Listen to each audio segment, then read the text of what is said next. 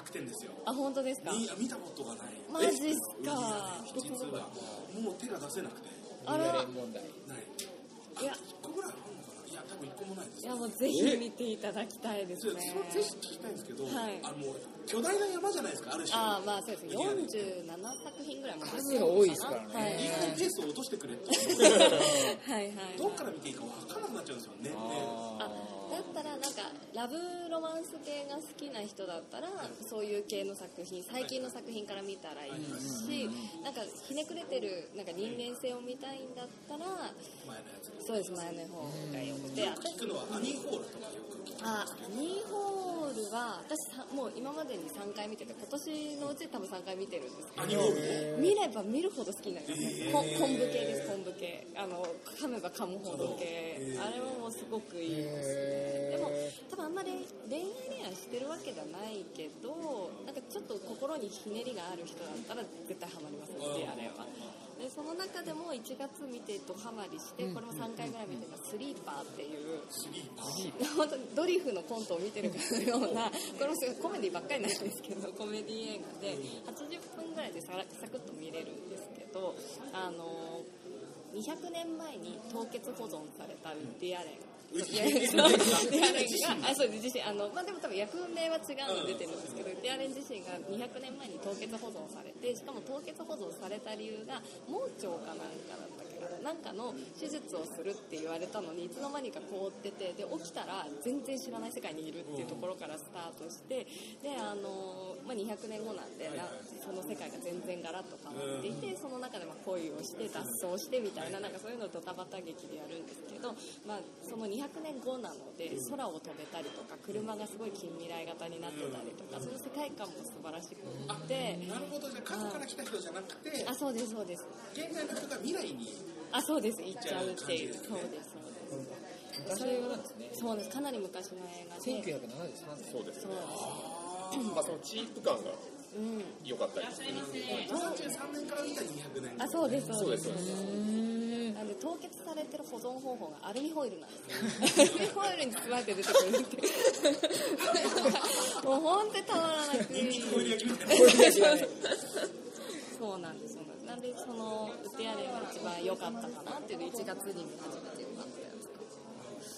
いやちょっと今年はウディアレンちょっとトライしてみようかな。ああぜひぜひいいかもしれないですね。スリッパ貸しますよあぜひ。ちょっとはいお願いしますスリーパースリッパいいかもしれないですね。アレン300にちょっと立ち向かう向かってみようか時が来たねあとはありますか？1月。なんか4月。そうですね。すいません去年の年末にゴーンガール見てああ音楽ですまあ僕よデビッド・フィンチャーの作品は結構好きでして。あいいですね。ゴンガルちなみに僕の昨年のベストです。あベストが。なるほど。そうですね。そうですね。そういうことね。で、えー年明けにセブンを見まして、おいいですね。はい、これがすごい良かったなっていうのをあちなみにセブンは何度目かのセブンですか？それとも初見？あしょえーっと子供中学生ぐらいの時かな多分そんぐらいに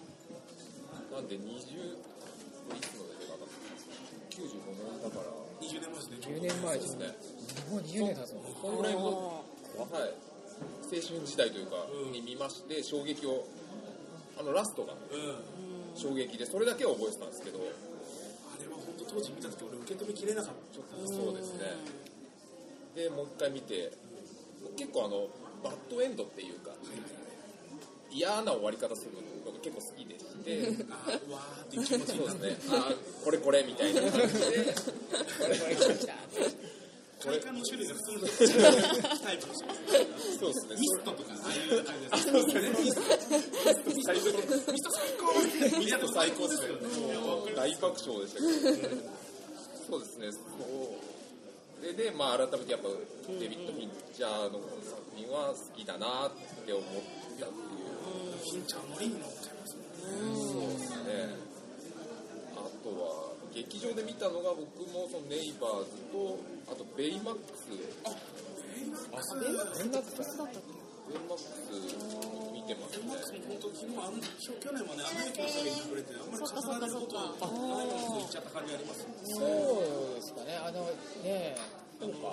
られね宣伝の仕方が違う問題みたいなのがありましたねあ愛の愛のストーリーでしたよね感じになってこうなんか優しさの話みたいな、うん見たらヒーローものだったんでそうで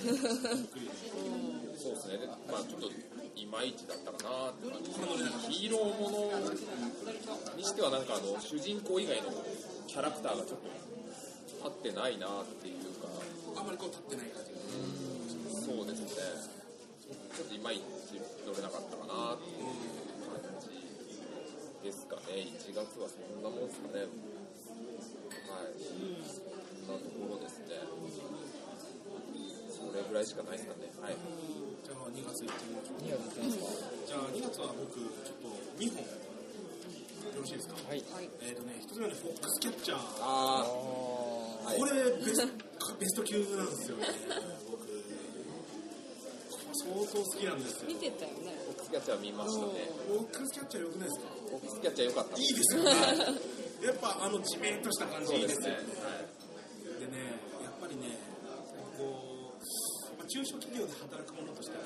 やっぱりこのやっぱそのなんていうんでしょうかね。あの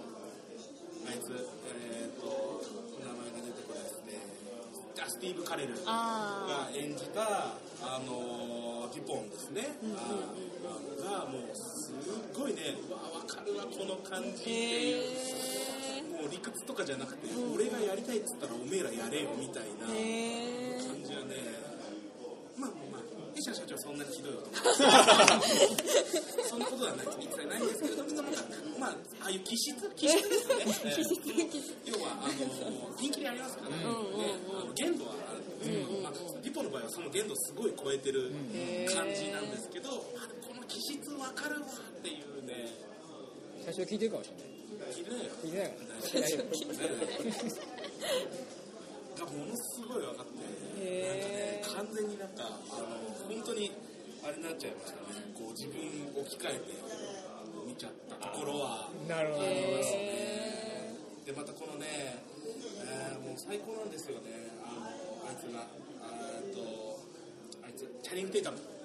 ヘイタもチャニング・テイタムっていう、どの人どの人？あの20ステージとか出てる、はいはいはいはい。マジック・マイクとか。はいはいはいはいあの俳優なんですあけど。その人も出てるんですね。あのね、あの不器用筋肉バカ感。へえまあ、テイタム自身はね、その21ジャンプストリートでもそういう役だし、ただマジックマイクなんか見るとそれだけじゃないっていう感じもするんですけど、でもこの、なんていうんですかね、やっぱマイベストチャニング・テイタムっていう感じが、あの21ジャンプストリートをまさか自分の中で超えるとは思わなかったですからね。メなやつでね、飯食ってるシーン一つとっても、あの、なんつったらいいのかな、こう、フファーストフードでハンバーガーみたいなの買って、車の中で一人でもそもそ食ってるんですよ。はいはいはいはい。で家帰っても、テレビとかつけりゃいいじゃないですか、音楽聴いたりとか、無音の中でなんかバリバリに砕いたあのちゃんと火通してないチキンラーメンみたいなのをもそもそ黙って食ってるシーンとか。あ冒冒頭の方冒頭のにあった。あったあの辺見るとあダメこの人っていうか本当にレスリング以外何にも知らないし何もできないんだなみたいな。はでその打って変わって兄弟であの、金メダリストなんですけど、はいはいはい。そのお兄さんはマーク・ラファローが演じてるんですけど、この人はもう本当に社交的でものすごくこう人の輪を重んじて、で、まあ、あの割と兄貴派ではい面倒見もいいし、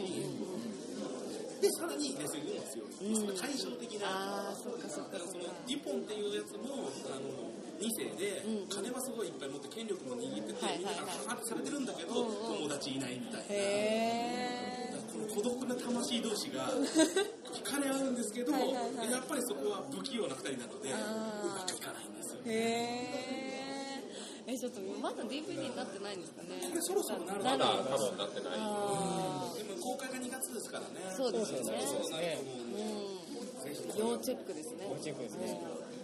あともう一つこう2月にベスト4が生まれまして、あのシェフ。あファストフー。ドトラック見ました見ました。最高でしたうこれはもうとにかく見てる間ずっと楽しかったし、んうん。ずっと美味しそうだっもたで音楽がすげえよ。うあよかったよかったよかった。最高なんですよ。なんかそのちゃんとあのマイアミ東海岸のマイアミから西海岸までこうフードトラックでね、アメリカを横断するんですけど、横断してる間にちゃんとね音楽がその土地土地に根ざしたあ音楽に変わっていくってい。う、なんかその辺もちょっと小技が効いてるので、気分に浸らせてくれるし、まあご当地の美味しい。ものも出てくるし、でそこにこう、まあなん。つったらいいんでしょうかね、こう親子の物語もあり、こうなんかもう最後ね、あの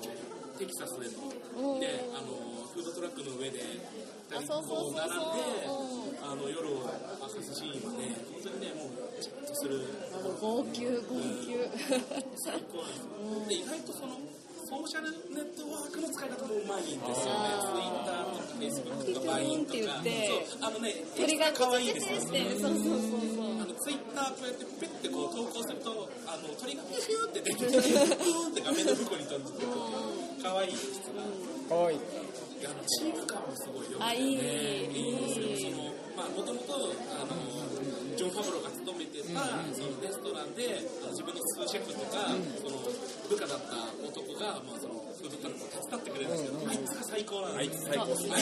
あいつまたちょっと口挟むようですけどミンツ君のあの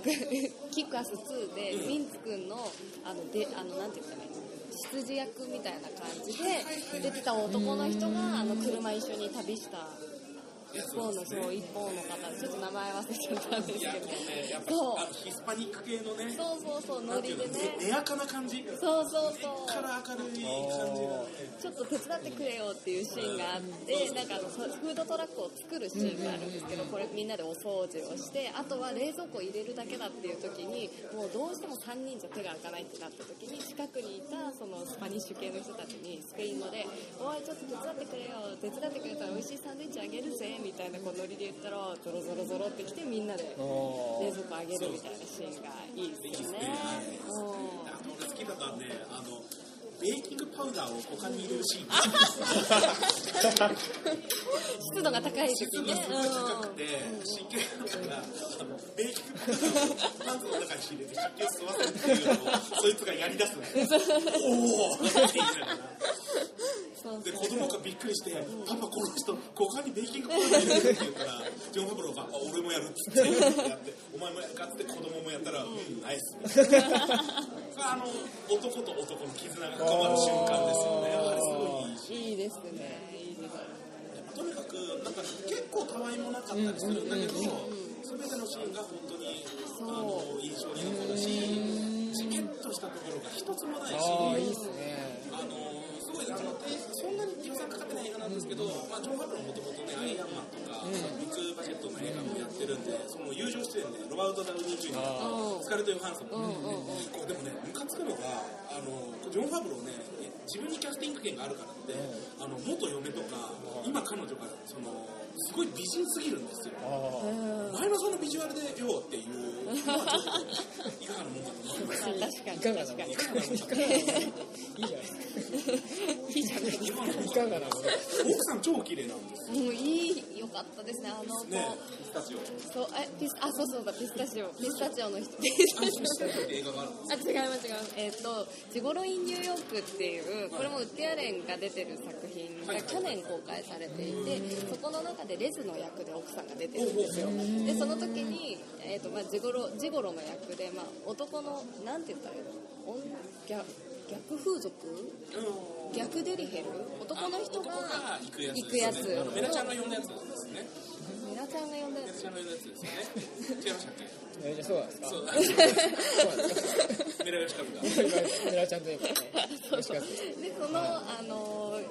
えー、とウッディアレンと手組んだ人がその逆逆男が行く風俗の方で行った先がちょうどレズのお二人がいらっしゃってその時にどんその彼はどんなだったのって言ってアイスで例えてって言った時にそうねピスタチオっていう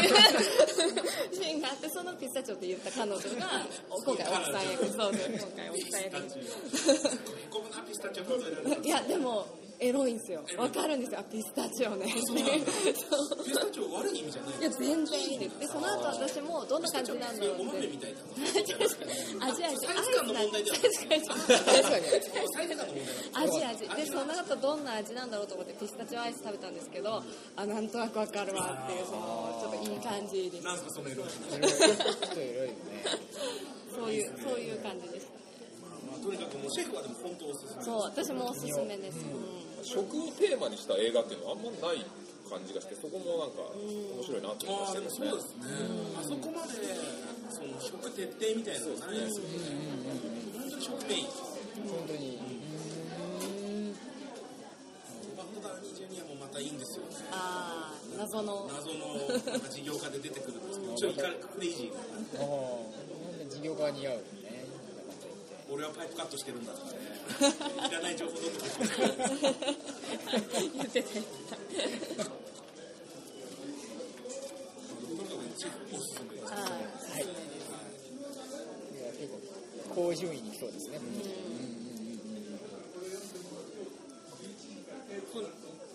そのとこですかあ2本ですか2月ははい。じゃあ抜粋してもらと私2月はさっき話に出てたビッグアイズとであとアメリカンスナイパーが2月に、はい、2本見てあと15作品 DVD で見てたんですけどアメリカンスナイパーはなんか言葉が出ない系というか久々になんか重いテーマをグーンと見て、まあ、劇場で見たので大きいスクリーンであの音響がとにかくすごかったっていう記憶と、やっぱちっちゃい子供とかが戦場にいるイメージってあんまないけどでも現実ってやっぱああいう風にちっちゃい子供とかもいてその子たちを殺さなきゃいけない現場とかあるんだなとかなんかもうその、まあ、ラストはねまだ見てない方もいるのであんま触れないようにはするんですけどとにかく戦場のシーンの音響効果とであと現実をガンと突きつけられた感がたまらなかったなという感想ですかね。いやアメリカンイは本当にね結構の方ではいろんな議論になったっていう話も伝わってきてますし結構ね賛否分かれてるんですよね。ああそううんなんだ結構僕なんかその友達でオーストラリアの人がいて、であの映画の脚本学校行って、で今日本でこう短編の映画を撮ってるっていう人はいがはいはい。その人なんかはもう全てが嫌いだって言ってて。え俺はすっごい良かったねって言ったら俺はあれの全てが嫌いだー、へどういうところが？いやもうアクティングもあだ演技も脚本も思想も全部嫌いそうなんだ。へでもその思想がどういう風にあの映画を捉えてるのかまではちょっとね英語ができなさすぎてーああでもそうそうかもそうかも。理解できなかったし彼もなんか言葉にするの難しそうだからあオーストラリアっていう国の情勢もあるのかなもしかしたらもしかしたらあるかもしれないし演技はちょっとわからないけど演技別にそんな気にならないっていうかあとそうかエンドロールが無音っていうのも結構あれは結構ねなんか逆に考えさせられるっていうか立ち動立てないというかその場をどう気持ちを整理して劇場出たらいいんだろうっていうのがわからないっていうところですごいなんか整理がつきにくい映画だなっていうところはあったんですけど私はすごい見てよかったなって思いますね。結構なんかアメリカ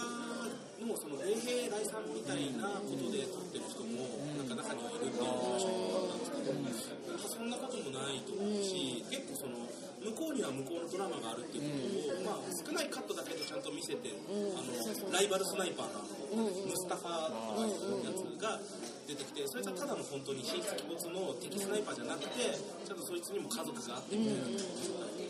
そういう人同士が打ち合ってるんだというところであの決してなんか一面的なんか一方から見て描いてる感じではないよでなん的にやっぱり一番は、うん、PTSD の問題をやっぱ一番そのテーマの真ん中に置いてる気もするので、うん、ちょっといわゆる普通のその戦争とかテロについての映画ともまた違うのかなっていう。なんか心の部分が描いてるから、まあその点で言ったらね、なんかけいいやって言ってそれになってる人こそ見といた方が、すごいいろんな発見してもらえそうな気はするなと思いましたけどね。安倍ちゃんに見てる。まあどのどの安倍ちゃんかは知らない。あ安倍ちゃんに。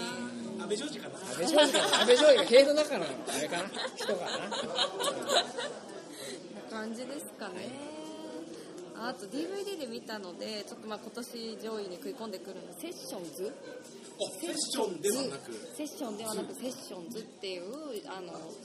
し体がもう顔しか動かないっていう人たちあ人がいるんですけど障害持ってる方が麻痺しちゃって動かない方がなんかさっきからちょっと下ネタばっかりで恐縮なんですけどこのそれでは大好き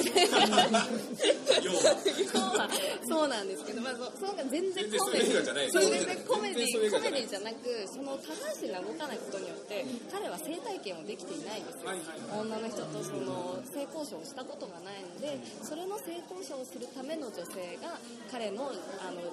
人生を良くしてあげるためにあのお手伝いしてあげるっていうので、まあ、なかなかそのそ挿入の行為まで難しいじゃないですか。だからそこを女の人がちゃんと手伝ってあげてやるけどそこで恋愛感情は一切抱いちゃいけないって言うんだけど、まあ、彼の方で好きになっちゃってっていうのをこうなんかいろいろ描いていくっていうなんかドラマなんですけどもうずっと泣いちゃっててなんかエロい話では決してなくなんか本当保険の教材としてこんなに苦し苦しんでるってこんないい素敵な生き方もあるんだとか自分はなんてこんな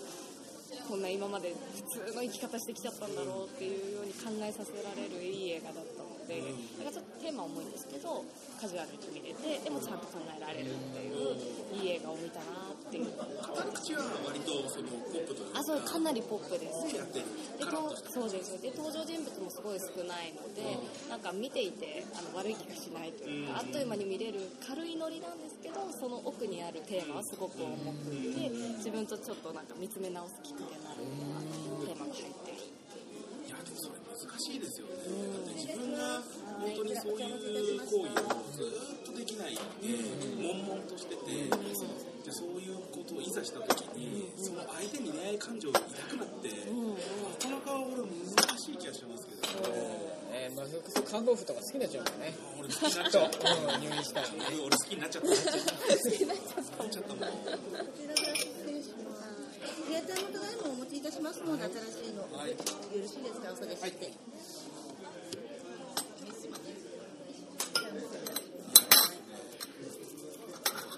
ここにもそんなこんなところですかね私はね。ね。メツさんはいやもう大体今出てきちゃってるあそうだなーって感じですね補足でも全然今出てきたものでもフォックスキャッチャーとか。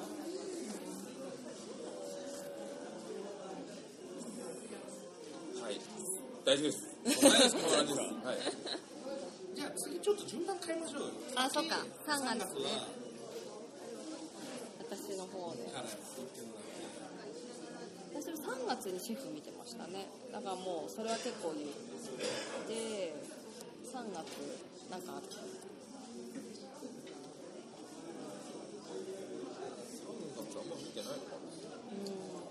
私は3月に確か、えーとアメリカンスナイパーを見に行った時の予告だったかにマッドマックスの存在を初めて知った時なんです予よ告が。予告が流れて何この北斗の拳みたいなやつってなって マッドマックスの1個目を初めて見たのが3月ですね。で3月が、えー、とちょっと減っちゃうんですけど9作品見てて1本劇場で見たのがシェフで残り8作品が DVD なんですけどその中でマッドマックスを初めて見て最初のあ1です1です。1を見てその1の最初の30分ぐらい何なんだろうっていうなんか全然マッドじゃねえなみたいな。そうそうそうねえなってもともと今公開されてるマッドマックスの世界観を作ったところなので、まあ、警察であるマックスが、まあ、あのちょっとクレイジーに狂ってる俺はナイトナイトライダーだみたいなことを言ってこうバーって走ってる人をブーンって追いかけて最終的に黒バッとバーンってさせちゃうっていうところまでは何がマットなんだろうっていう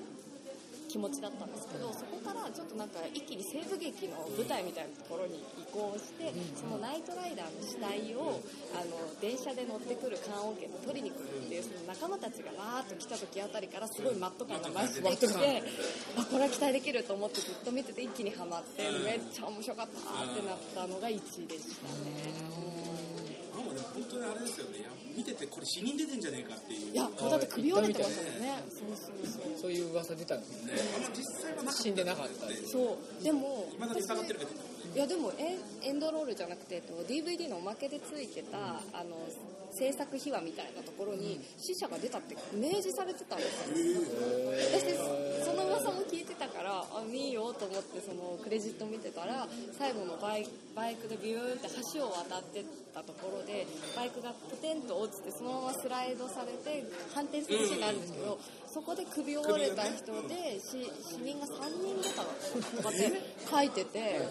死んでんじゃんってオフィシャルなんですよ。オフィシャルで死んだって書いてたから私はもう死んでる説に 100%, 100%乗っかりますね、どうした人死人が出た映画って本当どうしようもない。オーストラリア結構死んでるみたいなあ映画で。やばかったらしい。ね私あのタランあのタランティーノが、はいはいはい。オーストラリアのやばい映画を紹介する映画があって。ああそういう MX でやって MX でやつやつ。うん。あれとか見てたらやばかったですよ。本当に。ね人死にとおっぱいしか出てこない。最高だね。最高ですね楽しそうに喋ってましたね好きそう。好きそう好きそうあとはな。ああとはまた多分これも予告編で見て